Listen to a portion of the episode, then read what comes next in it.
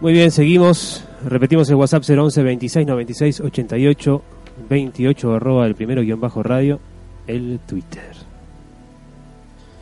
Bueno, vamos a meternos en el tema principal del día de hoy, que como decimos es el tema de este, del sufrimiento humano. Y nos vamos a basar en un texto de, de Ciro, un pensador eh, mendocino, cuya doctrina adhiero y participo, de, eh, de una charla que dio en Londres en 1975. Desde muy antiguo, el tema de cómo superar el sufrimiento ha sido el problema. Desde muy antiguo se han dado soluciones distintas. Algunos dijeron que la percepción lleva a la imaginación y la imaginación al deseo y el deseo al encadenamiento y por tanto al sufrimiento. Para suprimir el sufrimiento, unos dijeron que no había que percibir cosas, entonces muchos de ellos se encerraron en cavernas, otros taparon sus ojos, sus oídos, otros hicieron cierto tipo de yoga para dominar el cuerpo con el fin de que no percibieran. Algunos para entrenar su propio cuerpo utilizaron castigos, dejaron su cuerpo sin comer, sin beber, se acostumbraron al frío, a los calores excesivos, y por las distintas vías del faquirismo. Algunos quedaron ciegos mirando al sol otros dejaron sus cuerpos rígidos sin poderlos mover y fueron convirtiendo sus cuerpos en objetos a fin de que las sensaciones, las percepciones no perturbaran sus mentes. Aún en la actualidad existen otras escuelas faquiristas. No crean que existen solo en la India. Hoy existen monasterios cristianos en donde algunas religiosas se encierran por toda la vida en una pieza y no hablan con nadie, no toman contacto con la naturaleza prácticamente. De manera que muchos trataron de suprimir el sufrimiento suprimiendo la percepción. Otros fueron más adentro y dijeron, es la imaginación el problema.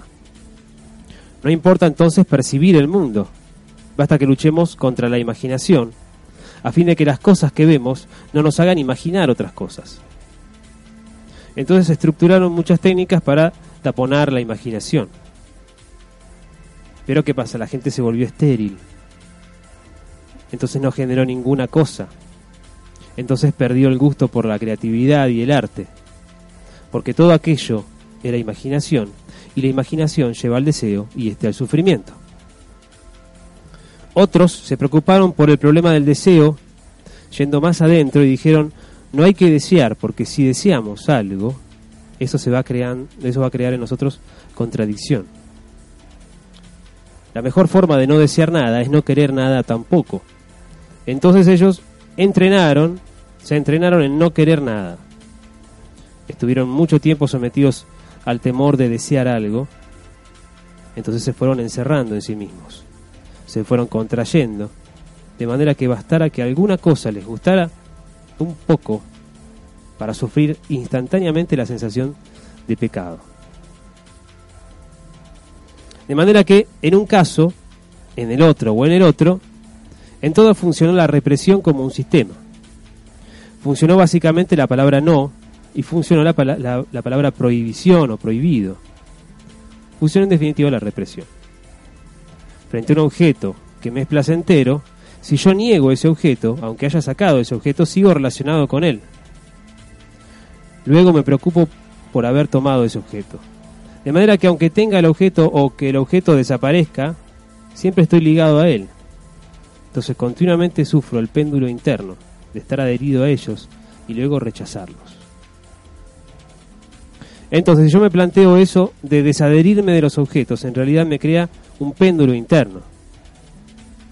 Es como eh, querer dejar de fumar pensando que el cigarrillo es malo y qué sé yo. Yo ya tengo el cigarrillo metido como objeto en mi imaginación al negarlo.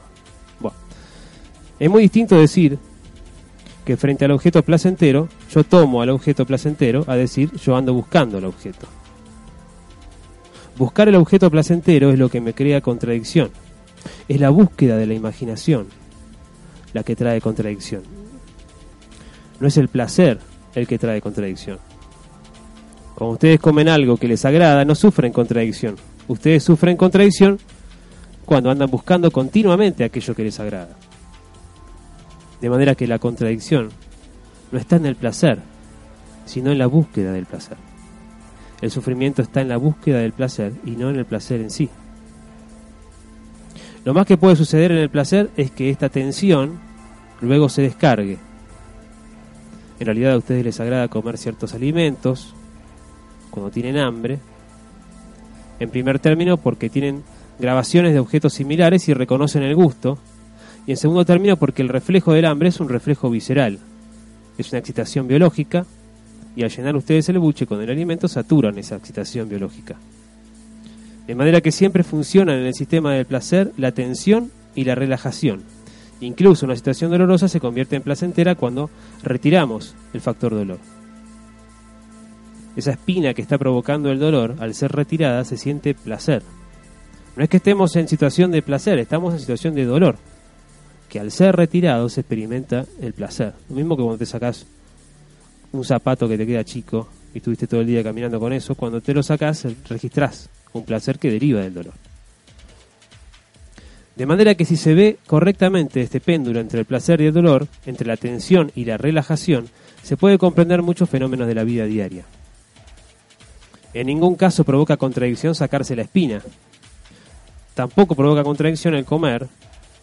Sí provoca contradicción el buscar a toda costa cómo eliminar las tensiones internas entonces entramos en un círculo vicioso. Nosotros buscamos aquello que nos quita la atención, pero ponemos toda nuestra atención en buscar eso. Entonces se produce un círculo de retroalimentación. Porque nosotros vamos alimentando con nuestras tensiones la búsqueda del placer. Al aumentar la búsqueda del placer, aumentan también nuestras tensiones internas. Y entonces, en lugar de ir de un sistema de tensión a otro de relajación, vamos de un sistema de tensión en aumento al aumentar ese sistema de tensión aumenta también nuestra agresividad y aumenta nuestra contradicción interna. Cuando hablamos de contradicción siempre lo distinguimos de lo que llamamos inconveniente o problema. Nuestro problema no es acabar con los inconvenientes y los problemas de la vida diaria. Muchos de estos inconvenientes son incluso estímulos para que nos movamos en una dirección positiva.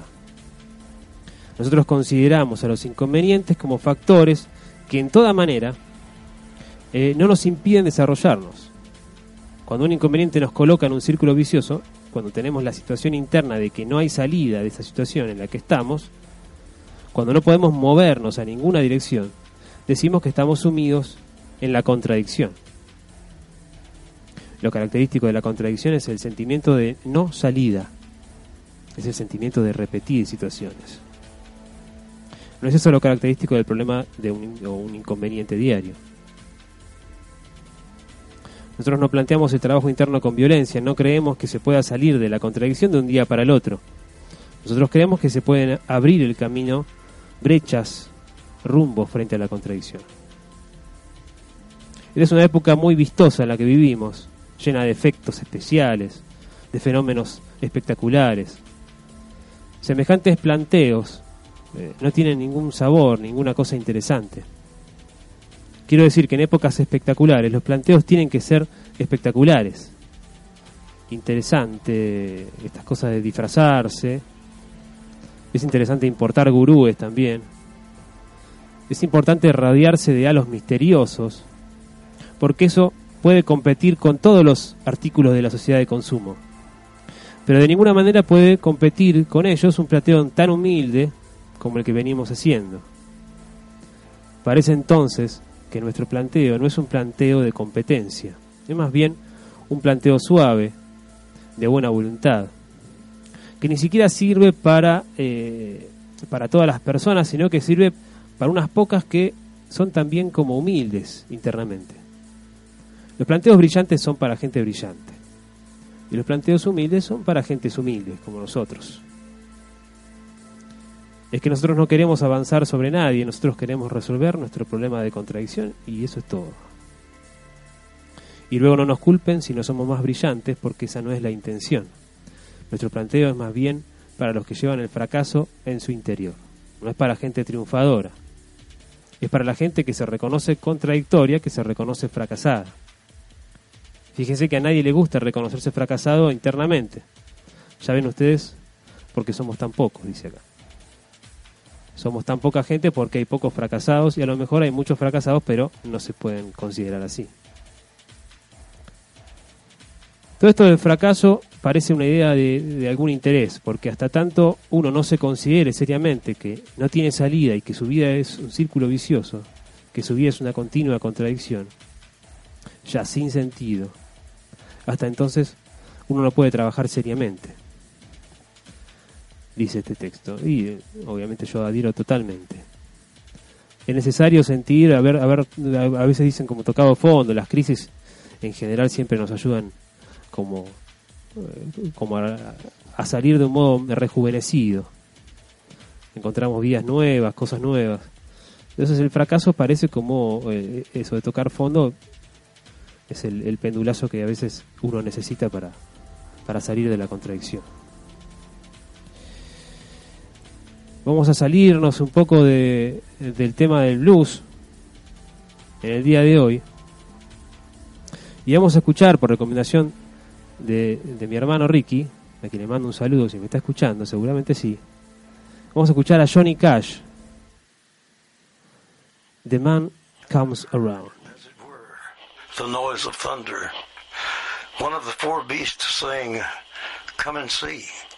And I saw, and behold, a white horse.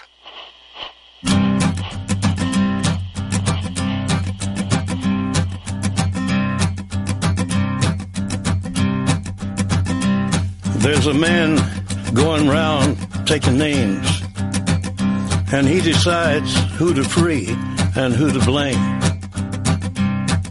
Everybody won't be treated all the same.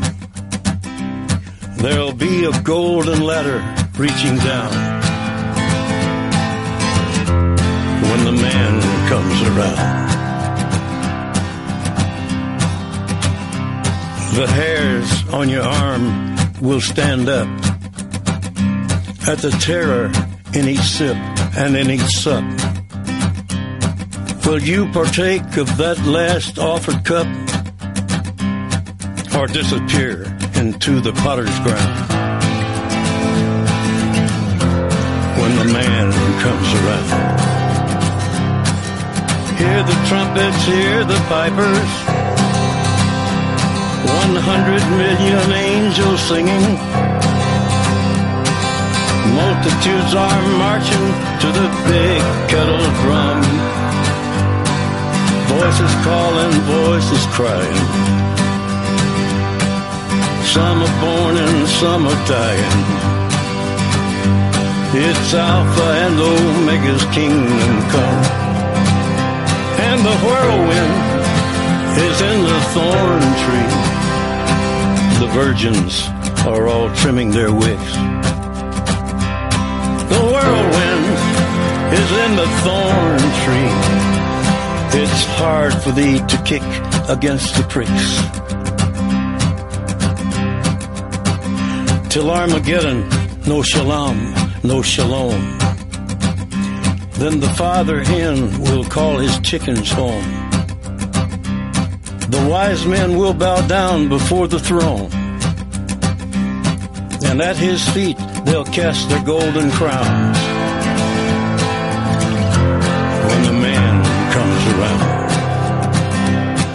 Whoever is unjust, let him be unjust still. Whoever is righteous, let him be righteous still.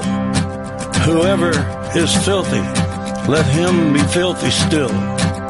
Listen to the words long written down when the man comes around. Hear the trumpets, hear the pipers. One hundred million angels singing. Multitudes are marching to the big kettle drum. Voices calling, voices crying. Some are born and some are dying. It's Alpha and Omega's kingdom come. And the whirlwind is in the thorn tree. The virgins are all trimming their wicks. The whirlwind is in the thorn tree. It's hard for thee to kick against the pricks. In measured hundredweight and penny pound.